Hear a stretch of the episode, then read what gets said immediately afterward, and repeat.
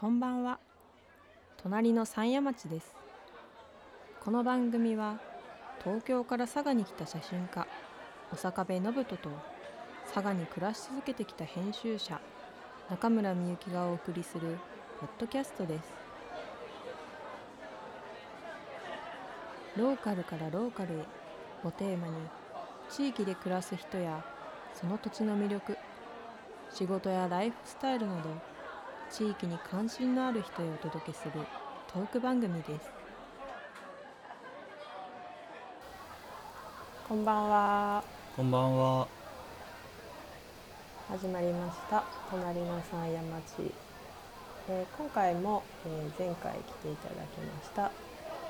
佐賀県白石町で牧場直営の精肉店トミービーフを営まれている吉原隆樹さんにお越しいただいておりますこんばんはこんばんは。こんばんは。よろしくお願いしまお願いします。よろしくお願いします。すなんか前回はすごくこうお肉についてというか、うんうんまあ、牛肉についてなんかすごいこんななんか考えさせられること今までなかったなと思いながら、うんすごいいいお話をお聞きしたなと思ってたんですけれども、うんまあでも全然それも入り口の前らしいので、うん、そうですよね。深いお肉の世界にまだうん。行けてないですよね。そうですね、すごい。なんかお店でそういうお肉についてこう聞かれることとかあのあるんですか、まあ、まあ取材とかでもいいんですけど、お店やってる中でそういう話す機会ってこう今まであられたんですか？いやーまあでもその取材みたいな部分でっていうところはあるんですけどそのすっごい長尺になるので、この話自体が。なのでそうですね。えっと今年に1回僕食肉学校全国食肉学校っていう学校を経て、その食肉業界に入ることになるんですけど、うん。今、はいはい。年に一度そこの生徒さんに向けてその、うん。食肉のそのあり方みたいな部分というの授業を年に一度させてもらっているっていうのがあるのでそこでは結構うん。そのもう少し業界的な話が多いんですけど、うんまあ、そういう話はなんかしっかりとしているいるここ23年っていう感じですね。はい。それはその普通の学校の先生じゃなく特別講師みたいな感じで行かれてるって感じ？そうですね。そのずっとお肉の話を精肉の話とかこうぐーっと積み上げてきて、僕多分一番最後の方に現れるライブ講師なんですけど、そのへー全てのセオリーをぶっ壊すような話をずっと繰り返しするっていうその 今まで聞いてきたの何だったんだみたいな。だからお前は最後にしか呼べねえっていう話をされてますね。へまああのぶっ壊してるっていうかそのそういうわけじゃないんですけどね。あのーうん。今ある体制やそういうものに対して疑問を持っていてっていうので。そういう授業をだから今現時点と過過去と未来の話をよくしていて多分おそらくこうなっていくからお肉業界にいる僕たちはこういう気持ちでいた方がいいんじゃないかっていう授業をしますね。なんかマニアックなお肉の話ではなくてどちらかとなるですね。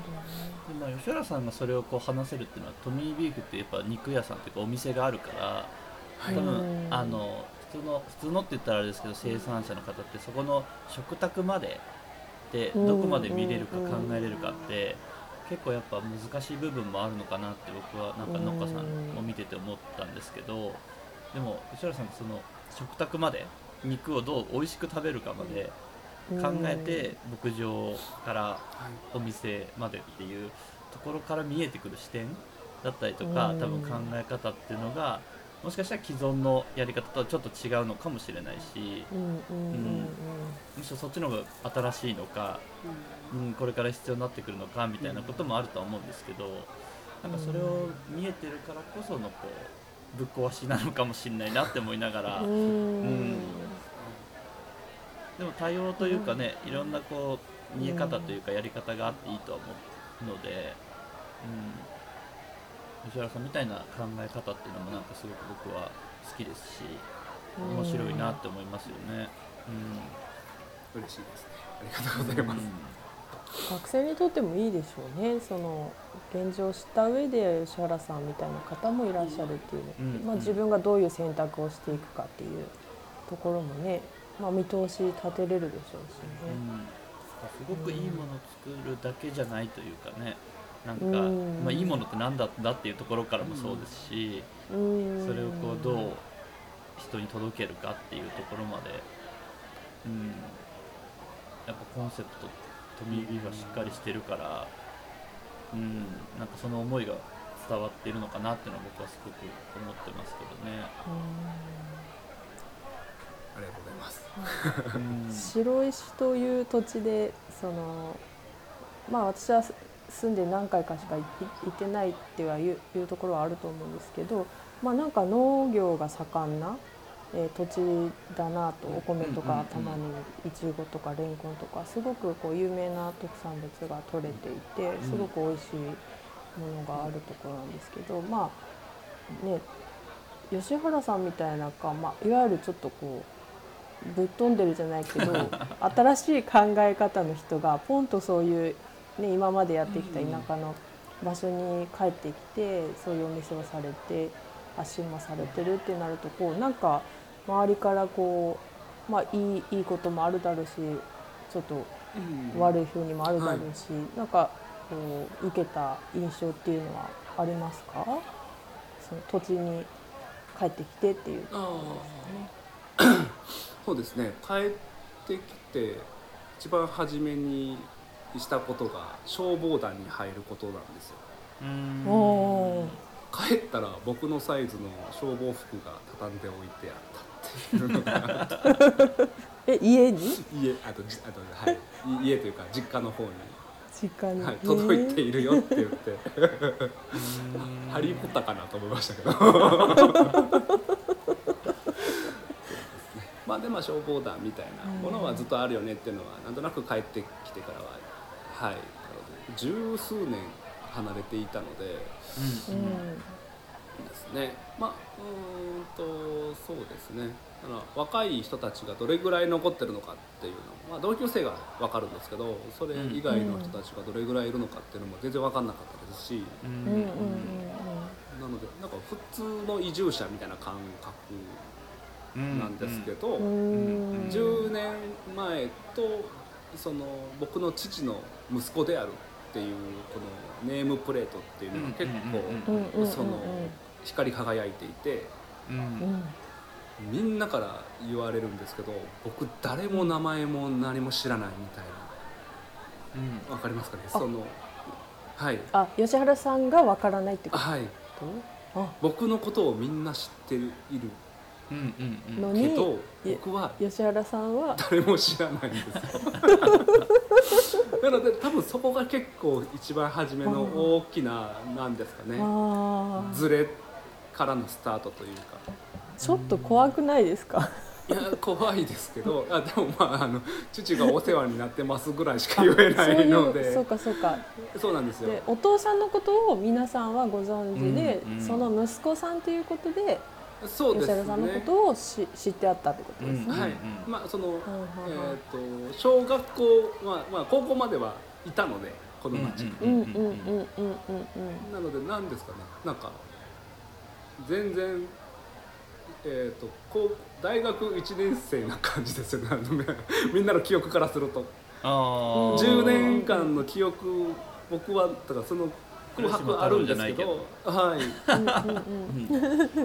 い、でも大きく変わっているものは大きく変わっているしっていうのうんで、うんまあ、一番明確に違うのはプレイヤーが一気に若くなっているっていうかその僕らの世代の子たち人たちも活躍をしているっていう部分はいはい。ですね。なのでまあ山陰町なえっと3日前に行ったのは消防団の中にある、えっと若いチームの山谷町に入っていて。うん。うんでちょっと最近まあ僕が帰ってきてから今までで参加した回数が多分56回しかないんですけど、まあ、コロナが始まっちゃってっていうのもあったりもしてたんですけど、まああまりにも参加しなかったがためになんかえらい問題になっていて。えその山谷町に参加しないとは何たることかみたいなのがあってまあそれはその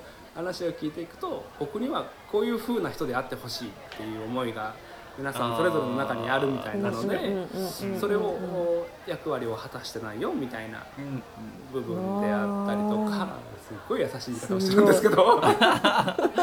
まあでも期待されてるっていう言い方をすればそうなのかもしれないけど勝手にこう想像こういう人であってほしいってこそう決めつけられちゃう部分もありますもんね。あうん。あとはまあ、えー、と最近一番大きかった波みたいな部分があるんですけどそれは父と今の牧場長、えー、と牧場に牧場長がいるんですけど、うんうん。ーうんうんえー、と僕の父親自体も地域のその、えー、とリーダー的な要素を担っていた時期があって、うん。で今は、えー、とうちの牧場長がこういうその町の地域のすごく親分的なリーダー的な。あ部分で上の方たちも下の人たちも本当に彼のことを慕っているリスペクトをしているっていうこの2人のお存在があるんですけど、うん僕はここの2人も2 3 0年あの二人三脚で来てた来ている中で、良好な関係性かと思っていたんですけど、まあ、どうやら何かそこの中では溝がありなかなか埋めれないものがあったりとかっていうので、うん。えーまあ言うとそこから生まれるフラストレーションみたいなものが全部僕に降り注いでいたっていうのが最近うんあのーここ先がね、えーそうですね、うんだからそこを理解することがあって、えーそうわっちの若い世代から全員嫌われているらしいっていう情報が入って。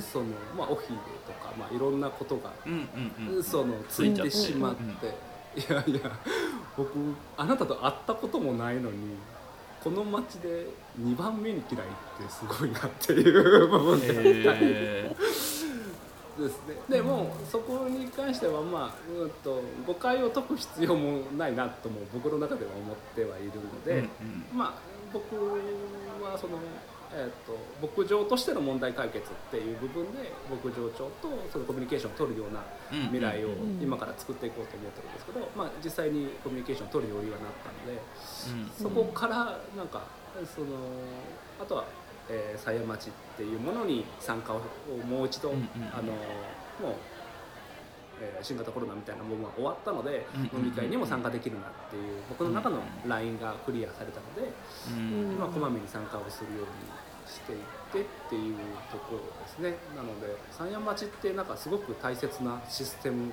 というか機能らしくてうん。町のその言うとお困った人を見逃さないようなシステムなんですけどへその最近どう元気してる？何か困ったことないかっていう飲み会だと僕は思ってるんですよ。いや実はこういうことがあってみたいなだったら手伝うよねっていう素晴らしい機能の部分。素晴らしいですーね、はい。うんで僕はその消防団も同じようなものだと僕も思っていて狭山町自体もその地域コミュニティを守るための素晴らしいものだと僕も思ってるんですけどそれが長い間その、えー、と繰り返されて、まあ、その積み重なることによってうんうんうん。違う価値観みたいなものがうんうん生まれてきているんですうんよ。それがその参加しないといけないだろうとか。うんそういううんうんなんかそういう、えー義務的なものであるとか、うんなんかそういったものが特にこのエリアは多いのかなっていうのはその先輩からは聞いたことがありますね白石の山谷町は特に強い。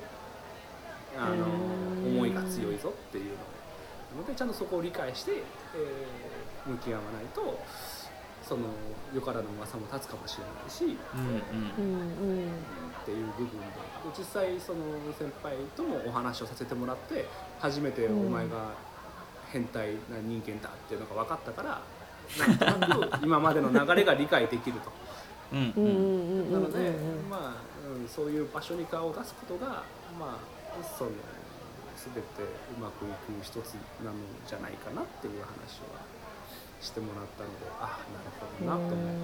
僕も僕で距離を置いていた部分もあったし、うんですね。いやそんな縛られたくもないしなみたいなのもあるし、うん。まあ家族の時間も元々ねみたいな。はいはい。あのコロナであんまりそうやって飲食とかお店やってる人がそういう飲み歩いてるってどうなのっていう部分もあって吉浦さんなかなか行けないっていう部分もねなんか話してたけど、まあ、それでもこうやり続けてた部分もあったのかもしれないですよねうん。山山町とかそういうのが。はい。でそうするとちょっと目的が違うというかね、うん。うん。うん。それを続けるためにやるっていうか集まるためにやるっていうよりはねなんかもうちょっとこういい機能なのにうん。素敵なもともとは、うん。うん。うんそうでもまあコロナも終わって、はい。そういうところにこう顔を出すとやっぱ見えてくる見え方って変わってきますもんね。街の見え方とか、うん。ね。人の人の見え方が、はうん、吉原さん自体もこう理解してもらえるというか、いうん、ですね。変態な部分がはい。ちょっと理解してもらえないと。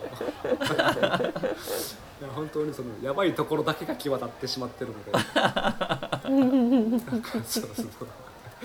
ごく悪い人間に今はい。僕が認知していない吉原隆起がどうやら勝手に。すごい極悪になってそれをこの白石町をカッポしてるらしいのでちょっと早くそいつを捕まえないとなっていう。そうですね。ちょっとですね。勝手に作られた虚像の。そうですね、ん。はい。でもなんか今思うとそういう人生をずっと歩んできたような気もしなくもないのでですね。そのはい。なんかですね。まあまあまあなんとかなるよねみたいな感じではいるんですけど、うん。ですね。あでもなんかそのきっかけが非常にあってよかったなとは思いますね。その、うんうん。はい、そういうことを教えてもらっていやゆくゆくは気づいてはいたんですけど、うん。うん。そのこの地域との距離感というかプレイヤーたちとの距離感っていうのはすごく僕の中でも感じていたし自分自身もそういう距離感を取っていたような感じもあったのでうん。うん。なんかここでその共に歩むではないですけど、うん。そういう、うん形に気づけたのは非常にいい機会だったなっていうのは改めて思いますね。じゃあ狭山市にずっと居続けれるのかって言われるとまあそれは多分僕のその生活っていう部分が結構軸になってくるかなと思ってくるので、そことの向き合い方みたいな部分。まあでも月に1回の飲み会なんで出れないわけないだろっていう考え方なんですけど、うんうんうん月の月に1回の休みが取れるかどうかわかんないぞ俺っていうところの人生がどれぐらい続くのかっていう、うん。まあうん。そうですね。うん。あとまあ家族との時間っていうのを結構僕はあの作れてきていないんですよね、まあ、子供が生まれてからずっと。そのその辺はすごく僕の中の葛藤みたいなものがありつつ、でまあそこは非常に難しい選択肢を最近はそうどうしたもんかなと頭を悩ませつつですね。はい。まあ、いいバランスでねうん。できるといいですよね。仕事とうん、子育てと、地域の関係とっていうのが、うんですね、あんまり地域に入り込むと役割がついてくるのでそこだけは避けたいなと思うんですけど。そうですね。家をないがしろにしてまで仕事をないがしろにしてまでやることになっちゃうと結構大変ですもんね。そうですね、なんかうんまあそんな全然そういう人間だよっていうのもちゃんと伝えたいなと思ってるので、うんうんうんうんうん。まあ、そういうのを伝えるにもそういう参加は必要だよねっていうのですね、非常に。僕があの軸として考えている白石町のこととかうん。自分自身のその人生のこととかっていうのは同じプレイヤーはもうそのままその何ですかねえー、と一つの人生論として見れるのでこの話をするとうん。多くの方は意外と理解をしてもらえますね考えてることが全然違いすぎてみたいうんうんなことでうん。変人判定をしてもらえるっていう。部分があるので、まあ、ちょっともう少し時間をかけてそういう機会を増やしていこうかなと思っている感じですね。うん。はいその白石へのこう対する考え方みたいな、その軸っていうのはどういったところにあるん。ですか？えっと実家に戻るっていうきっかけがこれいろんなところでも言ってるんですけどその消滅可能都市っていう、うん。その、えーなんか記事をえービルバン店の店長の時に見てでそこの中に白石町が載っていたんですね。でうん。2060年に町としての機能がなくなりますっていう部分。多分あ30歳の女性の割合がこのパーセンテージ以下になるともう持続できないよねっていう多分数値の一つだらしいんですけど、うんなのであもうすぐそこでこのふるさとがなくなるんだなっていう。うんでこれってそのなんか、えーっともしっていうよりもそこに必ず行きつつ、えーっと行き着いちゃうよねっていう部分だと思うんですよ。だからそこになんか56年の前後はあるかもしれないけれども、うん。必ずそこに行き着くよねっていう、ん。まあ、日本全体もしかり、そうですね。はい。っていう部分の記事を見た時にあーその、まあ、そこの違和感っていうかふるさとがなくなる違和感っていうまあそのがあったので僕は多分そのトミービーフというか白石に帰って家業を継ぐっていう選択肢を取ったと思うんですけど、うんそこなのでずっと僕のお視野は今後人がどれだけ減っていくかっていうグラデーションを僕はずっと追ってるような感じですねトミービーフを開いた時から。うんでじゃあ白石町はどうなっていくんだろうかっていうですよね。でもう僕のうん中では町とかそういったこのくくりみたいなものは全てなくなっていくんだろうなっていうふうにも思ってもいたり。じゃあ今までこのしっかりと区分けされていたこのコミュニティ同士が実は意味をなしていないんじゃないかみたいなところですよ、うん。もうだったら別に横のつながりつながっていっていいじゃんうんみたいな部分はあるんですけど、うん。この白石っていう場所を記憶やそのなんか形には残したいよねっていうところがあったので、うん。まずは自分の事業をそこで起こすっていうのが一つうん手だなってうんいううんうんうん多分産業農業自体は多分残っていくと思うんですけど、そういった部分で僕が思い描くようなその消費庁の未来っていうのをどういうふうに描けるのかを、えー僕はずっと考えているような感じですね。なのでまあ町の方たちと一緒に動いて、まあ、数年前からなんか観光において白石町に人を呼び込もうっていうなんかプロジェクトの中に入っているんですけど、うんうんうん。その中で、まあ、その芸術祭みたいなものを立ち上げたりとか、あとはそのファーマーズマーケットみたいな部分を立ち上げたりとかっていうのをうんうんうん。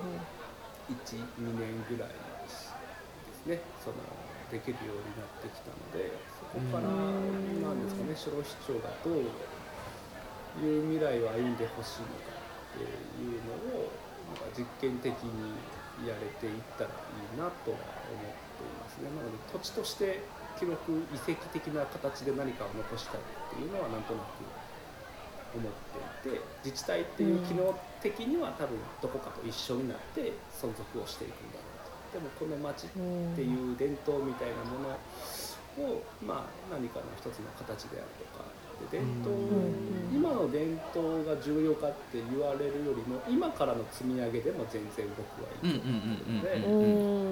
ですけどねそのこのふるさとが終わっていくっていうここのなかなかないと思うんですよねその、ここのこういうその人が生きていた歴史の中でうんふるさとがどんどん消えていくっていうその人口の減少の中で減っていうんく消えていくっていうこのすごい時代に生きてる感じもしていてうん。でそのじゃあ終わらせ方って終わる時に生きてる人間しかできないじゃないですか。確かに。そのどう終わらせるかっていうところに少し触れれるのはちょっと素敵だなっていう部分があるんですよね。僕の中ではそこから芸術祭みたいなものを一つご提案をさせてもらったりとかあとファーマーズテーブルを農業の街でやる意味みたいな部分でまたその人口減少で農家さんが減ってしまっていって僕たちの未来の食卓にはもしかしたら錠剤が並んでるかもしれない。うんそう。うん嫌だな。嫌だな。ーですよ、まあ、そういうことは起きはしないんですけどおそらく、あの野菜って数年前は普通に買えたのにねみたいな野菜が多分結構出てくるんだろうなとな思ってるんですけどね。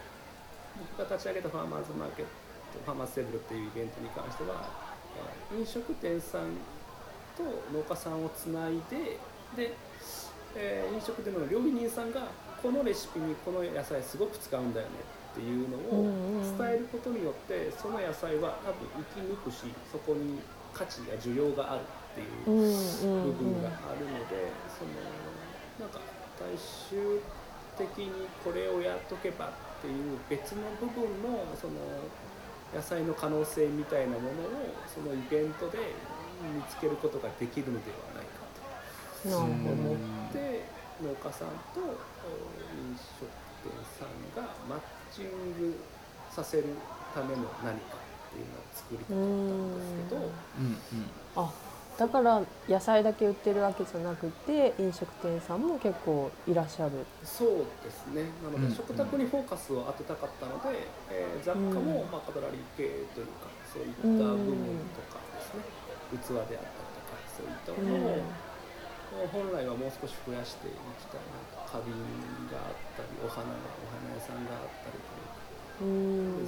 確かにお花ね育てられてる方いらっしゃいますしね、そういう風もちょっとやってみたいなとは思っていて、うん。去年それこそ芸術祭もしっかり、えー僕何もほぼほぼしてないんですけど芸術祭そのと白石森はい。緑のはい。芸術祭、去年から去年から今年今年の2月から2月か。はい、そうですね。始めてとりあえずまた多分2期を今やってるんだろうなっていう感じなんですけどまあなんですかね。僕はあの未来的な話あの芸術祭の行き着くところはこの街にその芸術作品がいろんな場所に点在をしていってふるさとに馴染むことによって、そこが遺跡化しないかなっていう、うん。何かうん白石っていう遺跡になればいいなみたいな部分があるので。うん。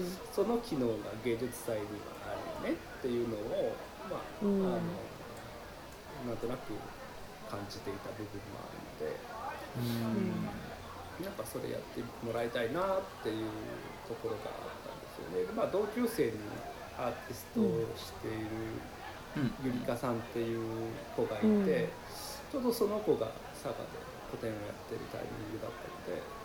うん。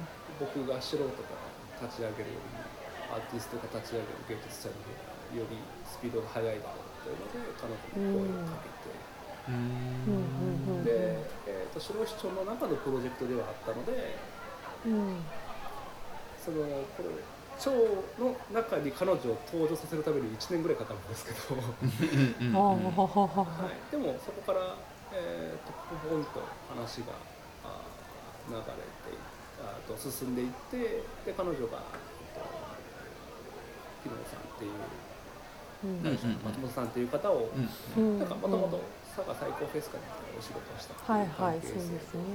うんうん。でまあ芸術祭のオファーをかけていう部分ですでも僕はしうん。素人とか全く知らない部分でうん。僕の思いの部分とこうあっていってほしいよねっていう部分だけを伝えててあとはなんかそれはあまり、えーなんですかねビジネス的な部分を強めるのも重要だけどもそこは忘れないでいてほしいという思いの部分だけは全て伝えて僕はとりあえずは自分の仕事に戻って外からん出来上がっていくのを見ていってまあその腸の良さがあったりとか首の良さがあったりとかっていうすごいしがらみの中で進んでいっている感じがまだうんそうですね。結構ガチャガチャさするんだろうなっていうか特特例的な何かを作らないと多分あれは難しいんだろううところだと思うので。それがまあ自走をして腸と全く関係性をその持たないというわけではなくて程よい距離感でそういうのを継続性的な意味合いで芸術祭の方は取り組ん。でいくのかなみたいな部分があるん。ですけどなん。かそういった部分を踏まえて僕はなん。かその腸っていういろんな市町のこのくくりを全部取っ払っていろんな人にちょっとどうすかねみたいな。ちょっと芸術祭ちょっとどう思います？みたいなのはうんうんちょっとお話お伺い立てたいなとは思ってうるんですね。何か多分結構面白いプロジェクトだと思うのと、このそう白市長で結末がどうなっていくのかっていうのをちょうど多分僕らの人生と同じ速度でなくなっていきそうなので、うん。なんかそこは非常にそう共感をして面白がってくれる人たちが、あーですね、いらっしゃればなんかちょっと一緒にやりたいなみたいなのはすごく感じてなるほどね。うんまあ、これはビジネスという考え方は全く置いといてですね。それはそれで別で考える必要があるんですけど、うんうんうん。何か、はい、僕の思いとしては白市長をそう共にどう転びゆこうかみたいな感じの思いが結構強いですね。うんはい白石のあ白石緑の芸術祭。僕もあの行きましたよ。あありがとうございます。中村さん行きました？これ行けてないんですよ。すごく行きたかったんですけどね今年が1回目なんでね。行けなかったのか今年が1回目ですね。2月から始まったんですけど、僕まるまる2月いなかったんで、なんか そう遠くから眺めてましたけど、うーん。な私も2月末から3月が忙しくて別のところにいたなと思ってそれで行けなかったな、うん、でも続いてほしいなまた見に行きたい。結構好きなんですよね。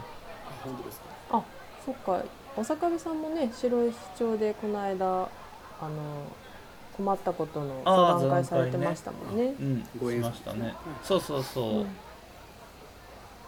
結構なんだろう。やっぱ農作物というかね。うん、うん。すごい美味しいものがいっぱいあるって。それだけでいいとこだなっていう、うん。うん、そして意外とその農あの畑とかだけじゃなくて海もあるしうんうんうん。ちょっとや山もまあ見えるんですよね。うん。でなんかすごく綺麗な縫いの池っていううんうんうん。湖もあるし、うん、でトミービーフもあるし、うん。ありがとうございます。入れてもらえていやいや本当私もなんかすごい好きな街なんですよね。佐賀の中こう中をいろいろ回ってきて。縫いの池っていうんですっけその湧き水が出てるねあの、うんうんそうとそう。ころにちょっと前1ヶ月2ヶ月ぐらい前になんか一人でちょっとフラッと行ってちょっとそこでうん。なんか休憩してたら多分近所の方なんですけど、まあ、うん。ペットボトルにねお水をみんな汲みに来てたりとかしていてでその多分30代40代ぐらいの女性なんですけど2リットルのペットボトルを、まあ、4本ぐらい持っててペットボトルに水入れてたんですけど、なんか僕に1本くれたんですよ。そのあすごい。あ持っていかんねそうそうそうそうそう。みたいな感最初断ったんであ大丈夫です大丈夫ですって言ったんですけどなんかいいよいいよ持ってってみたいな感じで1本もらってったんですけど、なんか白石町あったかいなと思って。うん。白潮らしいですね。そうなんかお裾分けの文化じゃないけど、そうですね、うん。うん、みんなこう与えてこうもらってみたいな白石町らしいなんか風景ですごく僕はいいなと思ってたんですけどどうなんですかね。まあその町としての機能はねなくなるかもしれないけどその土地がなくなるわけではないしね、うん人もいなくなるわけではないとは思うので何かしらでこう残っていくんだと思うんですけど、まあでもそれをこう今までの既存の形じゃなくなっていくのは多分、ね、いろんな日本中の町がそうだと思うんで、うんそうなった時にじゃあ何を僕らのこう子供の世代というかうん次の世代にうん残すのか、残すうん、うん。続けて継承していくのかじゃないですけどそれはなんかすごくこう考えなきゃいけないことですよね今の、うん。まあ、僕ら世代なのか。本当はもっと上が考えるべきだったことだと僕は思ってますけど。ね。今の、うん、そのツケが僕らに来てるぞって僕は思ってますけどでもだからといって、ね、何もしなければもうそのままになっていっちゃうので。うん。うん。まあ、何かしらこういうアクション芸術祭もそうだしマーケットもそうだしなんかそういうアクションをしながら気づいていくこととかなんかねさっき実験っておっしゃってたけど、うん、なんかそれは必要ですよね。うん、いやいい街だと思いますけどね。いやー本当ですね。僕は結構好きなんですよね白石。うん。ね。僕も多分どこかのタイミングで移住ししない僕まだ白石町に住んでないので。うんうんうんうん。なんかどこかのタイミングで移住しないえ移住するタイミングが来るのかなっていうのをなんとなく感じてもいるんですけど。うん。ですねなんかそればっかりは僕の一存でははい。できない部分もあるので、うん。奥様もねそうですね。相談しないといけない。はい。なんか全然僕の人生プランでは全く違うプランがあったりとかもあるのでうん。なんかその辺のところはそうどうしていくんだろうかっていうのを今すごく考えてますね。でも洋服や雑貨や音楽のお店はい。みたいなのもうんうんまだ寝かしている、そうですね。なんかして最近なんかようやくそこのなんかストーリー的な部分があこれもしかしてこうここ今の事業をここまで伸ばせばこの辺もいけるぞみたいなのがお一ー。つおおすごい。いやあのアメリカにお肉輸出しようかなっていう。へえへえ輸出した先でお店を持てばうん仕事という名目で、買い付けに行けるぞみたいな、なるほど。確かに。帰り帰りみたいなそうそう。それはそれで楽しそうじゃない？みたいな。うん。うん。うん。うん。仕事としての口実ができたらねそこにそうですね。行けるわけなんでね、はいうんうん。でついでにセセレクトして持って帰ってくるっていう。そうですね、うん っていうのを最近、はい、妻に話したら、やめてほしいって言われました。ア まメリカずは家族とみたいな。はいはい。アメリカでそういう和牛になんですか？お肉の需要みたいなのあるんですか、日本のお肉あ、いや、一定数はあるかなとは思います。うんはい。うんえー、ですね。まあ、和牛というか、そうですね。うんあまり、そう、なんか。まあ、和牛っていう一つのブランドがうんうんうん。ああるので、ありそこに関しては、はい、えーとまだ需要はあるかなとは思いますね。まあ10年後、20年後どうなってるかって言われると、何とも言えない部分もあるんですけど、うん。ですね、まあでもお肉というもの自体はなくならないし、うんうんうん。うんっていうのはあるので、選択肢として和牛っていうのは意外とアメリカの方に和牛進出してないので。うー。んへえなんかでもやっぱそうですよね。そのステーキハンバーガーのイメージがアメリカといえばあって、すごいこう毎日食べる肉の消費量がもう桁が違うみたいな。まあでもイメージぐらいしかないんですけど。少ないんですか？あんまりアメリカのお肉っていうのはそうでもない。いや油少ないですね。うーん。なので熟成をさせるっていう選択肢をあ取ってその熟成という工程の中でお肉を柔らかくしていくっていうそのお肉へのアプローチなんですね生きてる牛へのアプローチではなくて。うんうんうんでそこは、はい、日本特有な文化ですね。うんなのでまあはい単純にアメリカに住みたいし行きたいからっていうだけの話なんですけど。まああとそのまあ普通アジアにい基本的に皆さん行ってらっしゃるんですけど僕らが動く頃にはもうアジアに行く意味があんまりなくなってそうだなっていうのがあるのでだったらあんまりみんなが手を出せてないというか。うん。うん、ちょっとなんですかねビビっちゃってる部分があるのかわかんないですけどあんまりみんなそっち側行かないんだなみたいな。のがあるので、うん。まあ、あの大きな資本的な部分で動いてはいるらしいんですけど、まあうんうん。この一牧場がみたいな部分からすると、うん。まあ、あんまり効かないなっていうのがある。うん。なんか一事例としては全然あってもいいしですね。そんなにお金かかんなかったらしいので。ですね、まあ、ちょっとこれだったらちょっとまあ早めの撤退の算段をしつつ行ってもいいんじゃないかみたいなのを考えてたりもしますけどね。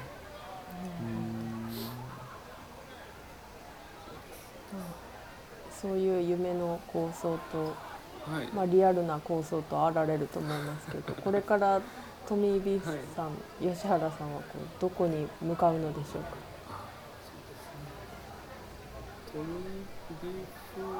自体っていうかまあトミー・ビーフは一つの道具だと僕は思っているので。うんまあ、このトミービーフというものをどう使ってもらえるかっていう部分僕がトミービーフ使うのではなくてその周りの人たちがどう使いやすいものにするかっていうのが一つ重要かなと思っているのであとは僕がお肉っていうかまあ牧場にを管理するっていう未来がそのそんなに遠くなく、えーとうんうん。あるのでそうなった時にはもう少しお肉のそのえーとまあ、美味しく食べるアプローチっていうのは非常に増やしておく必要があるなっていうのは非常に思うので、うん。まあ、料理人さんとかそういうそのいろんな国の牛肉料理をえー教えてもらいたいなっていう部分。そこからなぜその料理なのかっていう部分からするとヨーロッパは基本的に硬いお肉が多いので、うん。この硬いお肉をどうやったら美味しく食べるのかっていうすごい考えた末の結果ああいう料理がいっぱいうん。各国にあるっていう部分とあとはなんか地方によってもすごくその料理のバリエーションが違ったりグラデーションが違ったりっていう話があるので、何かそういった部分を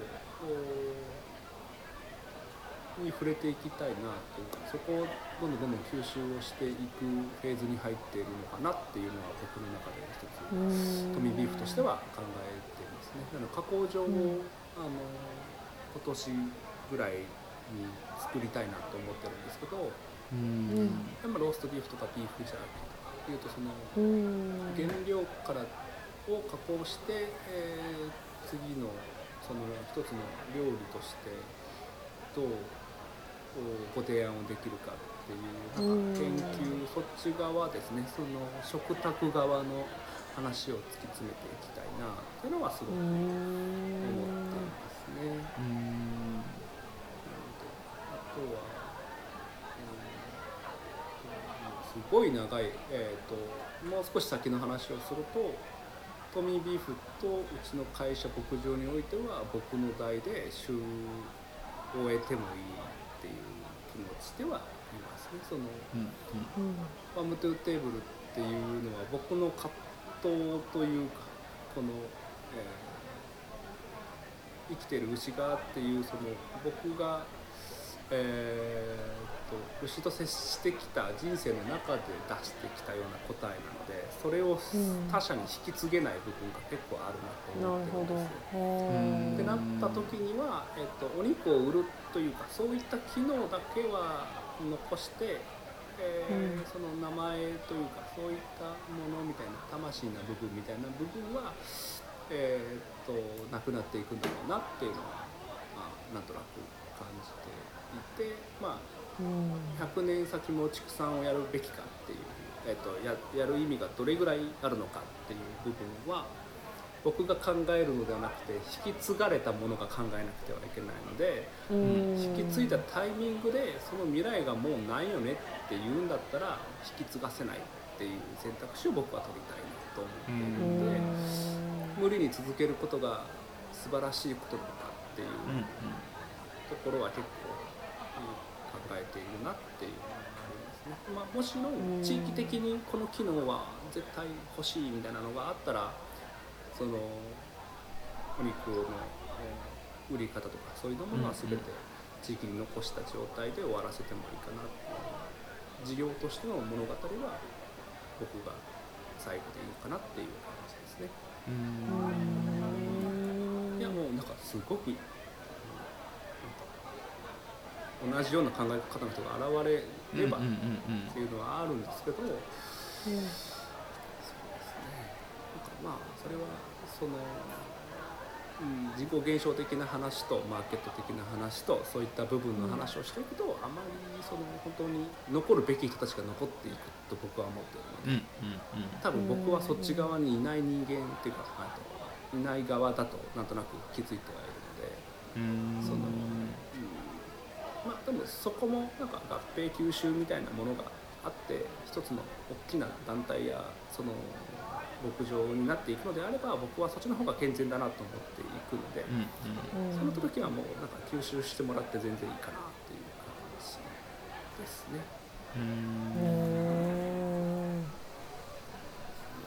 ここの話は結構経営者さんと話が今の同い年のプレイヤーと話をするときは結構あんまり意見が合わないというか。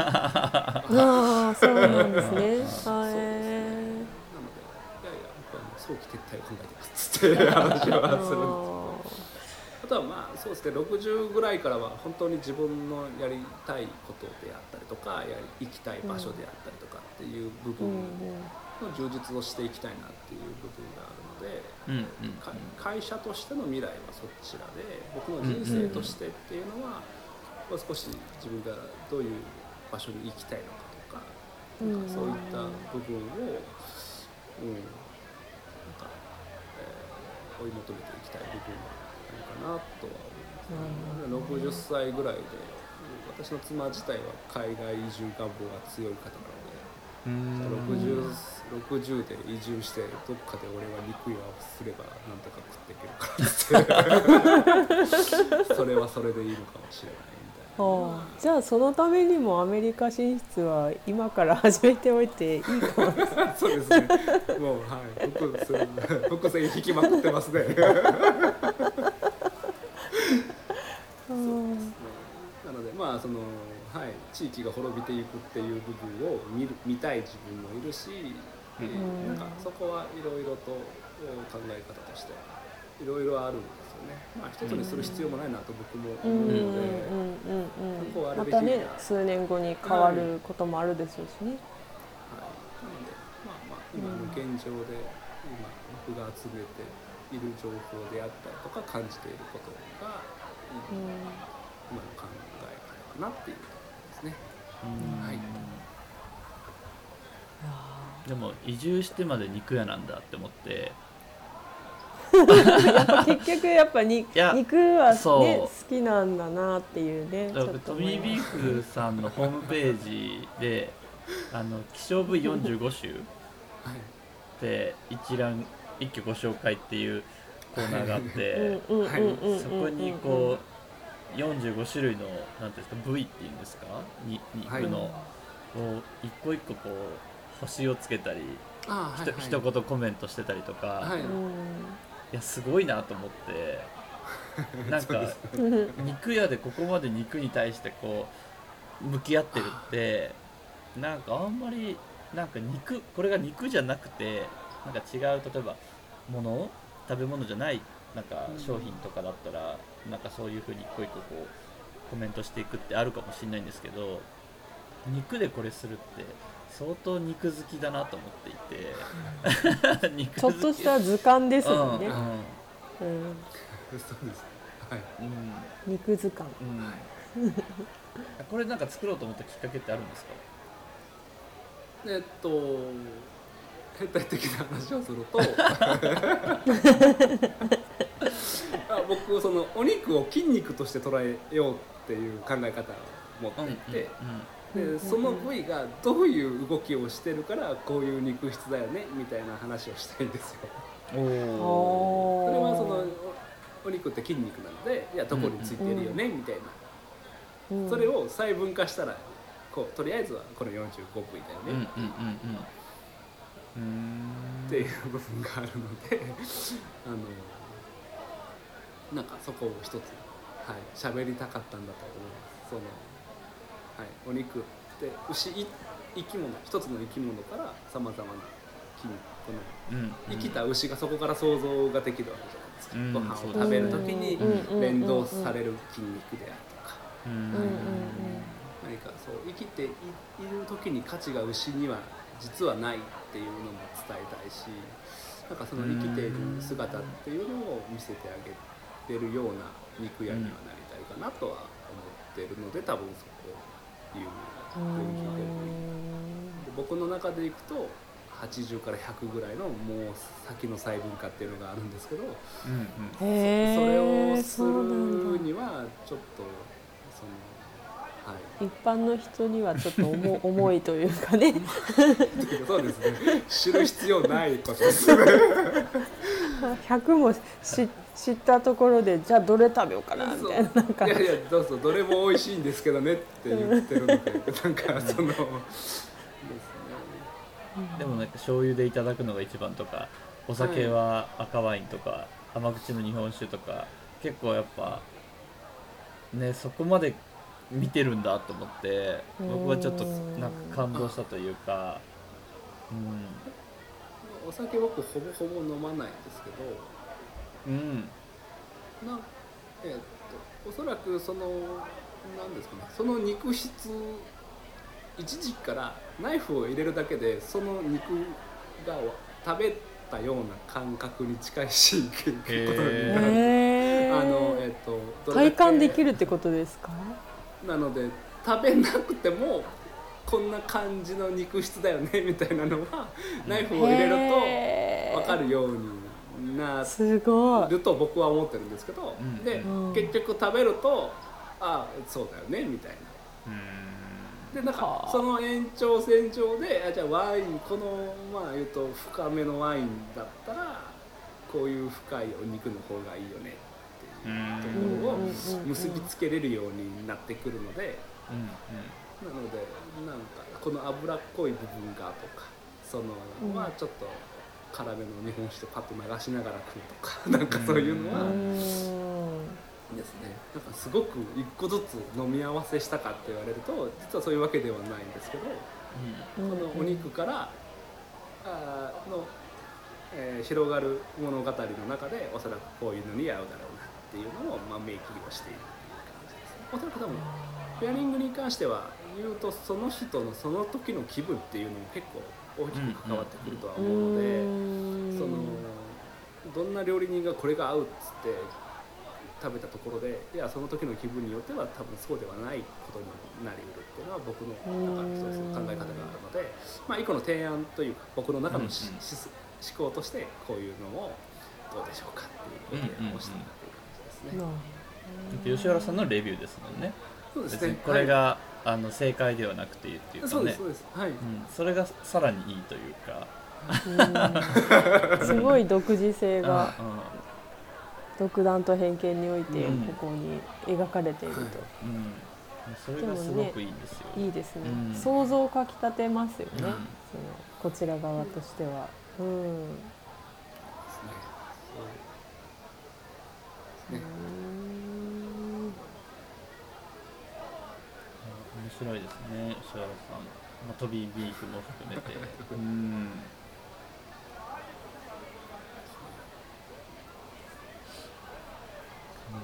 そろそろ時間が。うん、あ本当そうですね。あっという間ですね。そろそろあ本当だ。ね。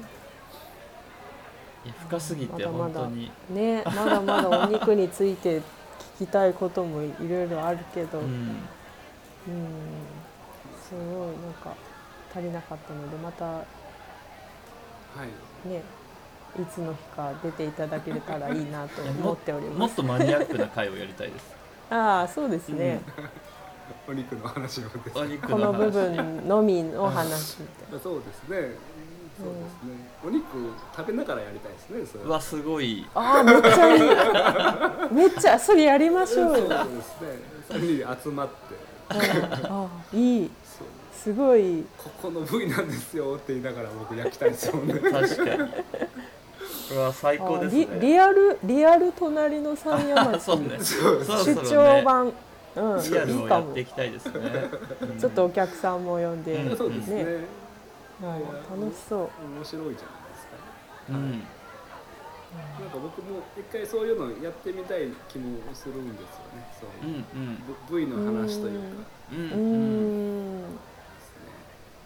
知り知ったら多分きっと楽しいこともあるし、楽しいですよ、うんうん。それをその場で食べれるっていう経験はうん。僕もしたことないのうん。で、ですね。うんですね。できたら面白そうですよね。うん。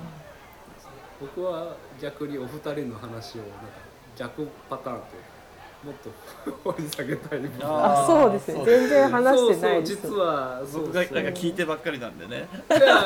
そうそうそうそう。基本なんかその聞かれることをずっと喋る側にずっといるような気もする、うんうんうんうん。うんなんか、うん。はいちょっとバトン変えて。うん確かにそうですね。二人で攻めるっていう図をちょっと作りたいなっていうのは。ですね。